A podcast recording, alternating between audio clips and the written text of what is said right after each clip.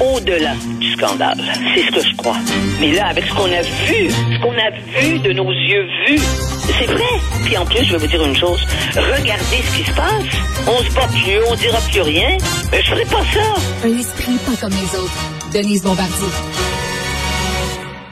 Alors, euh, Denise, euh, euh, Guy Lafleur avait écrit son autobiographie, en fait, avec le journaliste Georges Hébert Germain. On se souvient, c'était un grand livre qui s'intitulait Entre l'ombre et la lumière.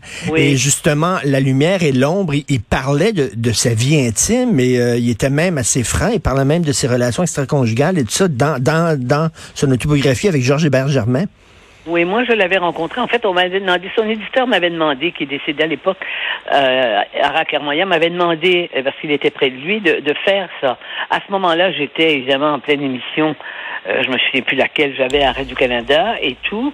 Et, euh, et moi, le hockey, je, j'ai pris mes distances de ça depuis, euh, je dirais, depuis la fin de l'adolescence. Hmm. Euh, j'ai, moi, j'ai aimé les Canadiens quand ils gagnaient beaucoup, beaucoup. Après ça, j'ai pris et, et, j'avais rencontré, euh, il était venu à la maison avec sa femme à l'époque. Et je l'avais trouvé, d'ailleurs, et euh, Georges Hébert a fait un très bon livre parce que il a accepté de, de parler de sa vie privée. Moi, il m'avait semblé avec moi, et probablement que c'était aussi le fait avec moi, c'était différent. Et en plus, j'étais une femme. Alors, un homme vient pas raconter ses histoires comme ça. Plus, je savais pas qu'il voulait parler de ça exactement, mais je l'avais rencontré et je me suis dit, il est tellement timide. Il avait été tellement timide et, et réservé, et sa femme aussi était une femme réservée. Mhm. Alors, mais il était à ce moment-là là, au fait de sa gloire.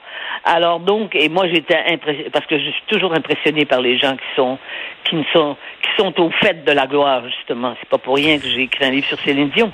Alors, mais par la suite, j'ai été absolument surprise qu'il parle justement de de ses relations extra-conjugales. De toute façon, moi, j'avais une amie qui a, qui a, eu une histoire avec. Ben oui, ben oui.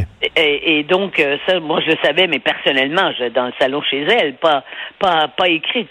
Et c'est sûr, parce qu'il était, je veux dire, comment résister, comment les, à l'époque, comment ces, ces hommes-là pouvaient résister à cette admiration amoureuse quand c'était les femmes et une admiration aveugle aussi quand c'était les hommes? Et, c'est assez spécial parce qu'il aurait pu se protéger hein, quand on, on, publie son autobiographie. Là.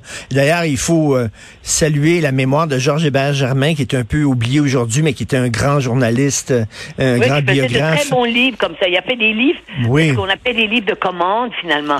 Et il les faisait mais, toujours en gardant une certaine distance. Oui, oui. Et, et il aurait pu protéger son intimité et je ne sais pas pourquoi il a ressenti le besoin de parler même de, de, ces moments peut-être un peu moins glorieux. Là. Possiblement parce qu'il se sentait coupable vis-à-vis de sa femme. Moi, ah, c'est une explication de femme que je vous donne là. Parce que c'était pas un goujat, là. On parle pas d'un goujat, là. Hmm. Hein? Alors donc, euh, possiblement, parce que déjà à l'époque, c'était quand même ça se faisait pas. Euh, les hommes n'admettaient pas publiquement des personnages comme ça. Il a été probablement euh, dépassé lui-même par par, par euh, bouleversé par ce par cette notoriété si lourde à porter finalement. Parce qu'un joueur de hockey, il, est fait pour jouer au hockey, il n'est pas fait pour devenir euh, la, la, star mythique de, de, de, de, tout un continent, vous voyez? Et on peut faire on peut faire un parallèle, Denise, parce que vous parlez du livre que vous avez écrit sur Céline, puis vous dites que vous êtes euh, euh, impressionné par les gens, intéressés, curieuse par les gens qui sont très très célèbres. C'est la même chose, là, un joueur de hockey puis une chanteuse comme Céline Dion, c'est une responsabilité un poids énorme sur les épaules. Pas, mon admiration vient du fait que pour être au sommet de la gloire, parce qu'au sommet de la gloire, il y a très très peu de gens. Il y a beaucoup de gens qui sont dans la gloire, qui sont les vedettes, mais être au sommet de la gloire, c'est être dans un lieu où il n'y a plus d'oxygène. Et c'est, être, autrement dit, vous êtes la seule et il faut vous débrouiller avec pour être capable de respirer, c'est-à-dire de vivre comme ça. Et, euh, et je suis pas sûre, Céline Dion a quand même été protégée. Hein? Il y avait sa mère et son mari qui la protégeaient. Mais euh, qui a protégé euh, dans ce monde-là? Qui a qui a protégé euh, mmh. la fleur mmh. qui, qui a essayé de, de, de, de justement de l'entourer comme ça pour lui dire ça se faisait pas en plus dans ce monde-là, on protégeait pas les hommes. comme ça, on, pensait que les hommes, quand ils, étaient forts, et puis c'est tout. Donc, ben, c'est sûr que sa, sa vie a été, euh, a été bouleversée. Et euh. il avait eu un, accident d'auto très grave en allant rejoindre sa maîtresse, justement. Là, je, dis pas, c'est pas des, pas des secrets, c'est dans son livre, c'est dans son autobiographie. Oui, oui, je sais très bien. Oui, oui, je sais. Oui, oui, c'est sûr et il ne pouvait pas. Et moi, je, parce que c'était, c'était tout sauf un goujat, quoi. C'est, c'est ça. C'était pas du tout. Euh, hmm. Il y en a d'autres. J'en ai, j'en ai déjà croisé des, des, des, joueurs de hockey. Mais moi, quand j'étais enfant, je faisais une émission Radio Canada et j'avais interviewé Jean Béliveau à l'époque. Ah oui.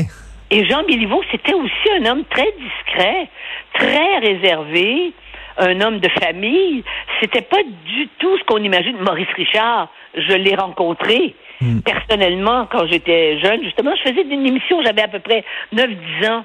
Et euh, Maurice Richard, il, arrivait à peine à s'exprimer tellement il était intimidé. Donc c'était pas du tout le genre de, de macho là qu'on a vu euh, qu'on a vu euh, après dans, dans, dans, dans les domaines dans le sport en particulier.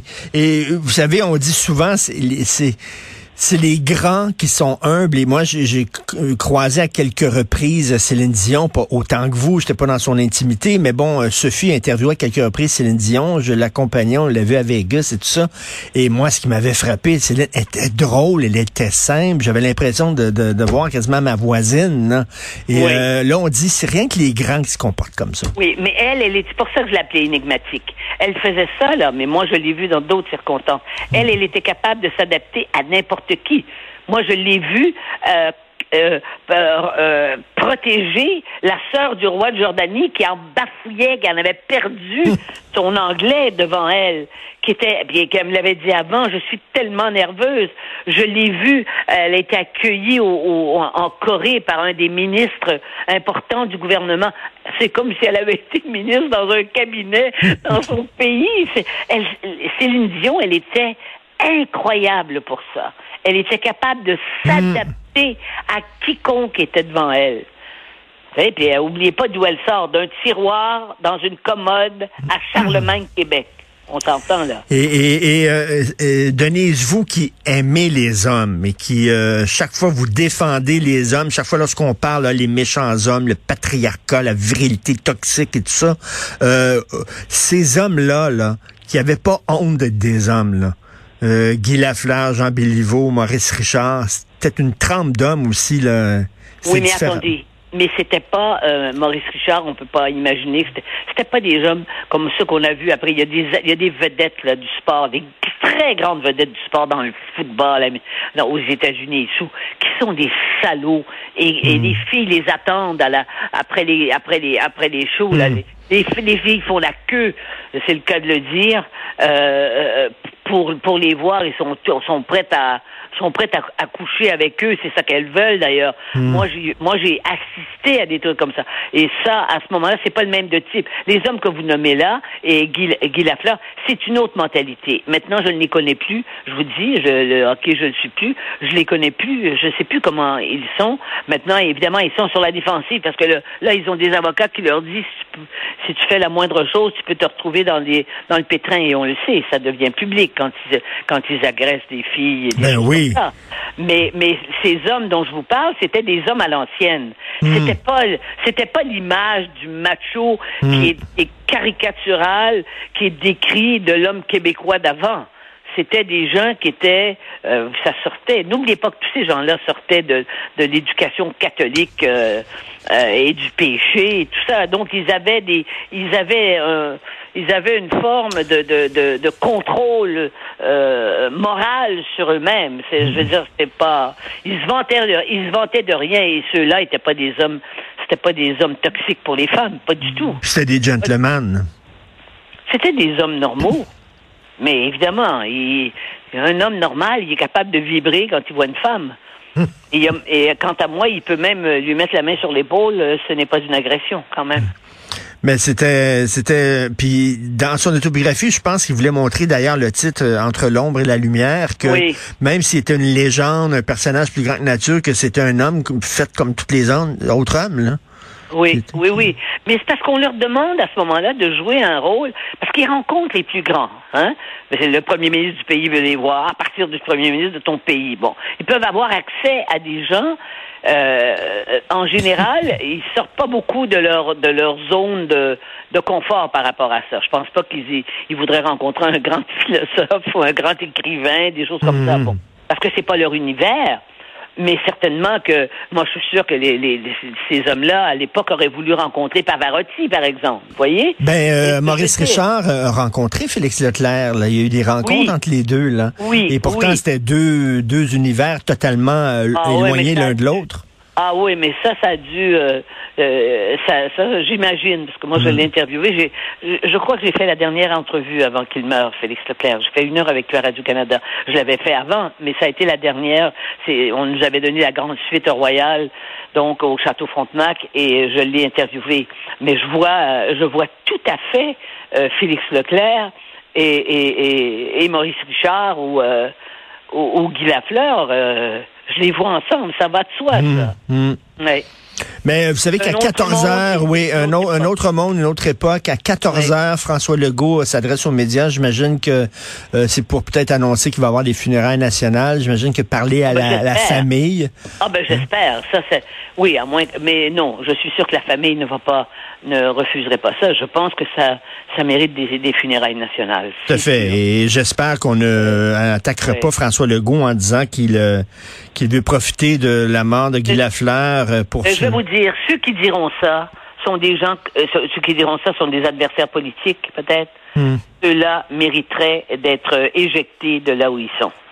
Euh, Denise, merci beaucoup. D'ailleurs, je dis aux gens de lire votre chronique aujourd'hui parce que vous revenez là, sur euh, Madame Anglade qui euh, semble dire qu'elle est victime de sexisme. Vous revenez avec des propos très intéressants, une chronique très intéressante là-dessus. Merci, bon week-end. On se reparle lundi, Denise. Oui, à, à lundi. Merci. Au revoir.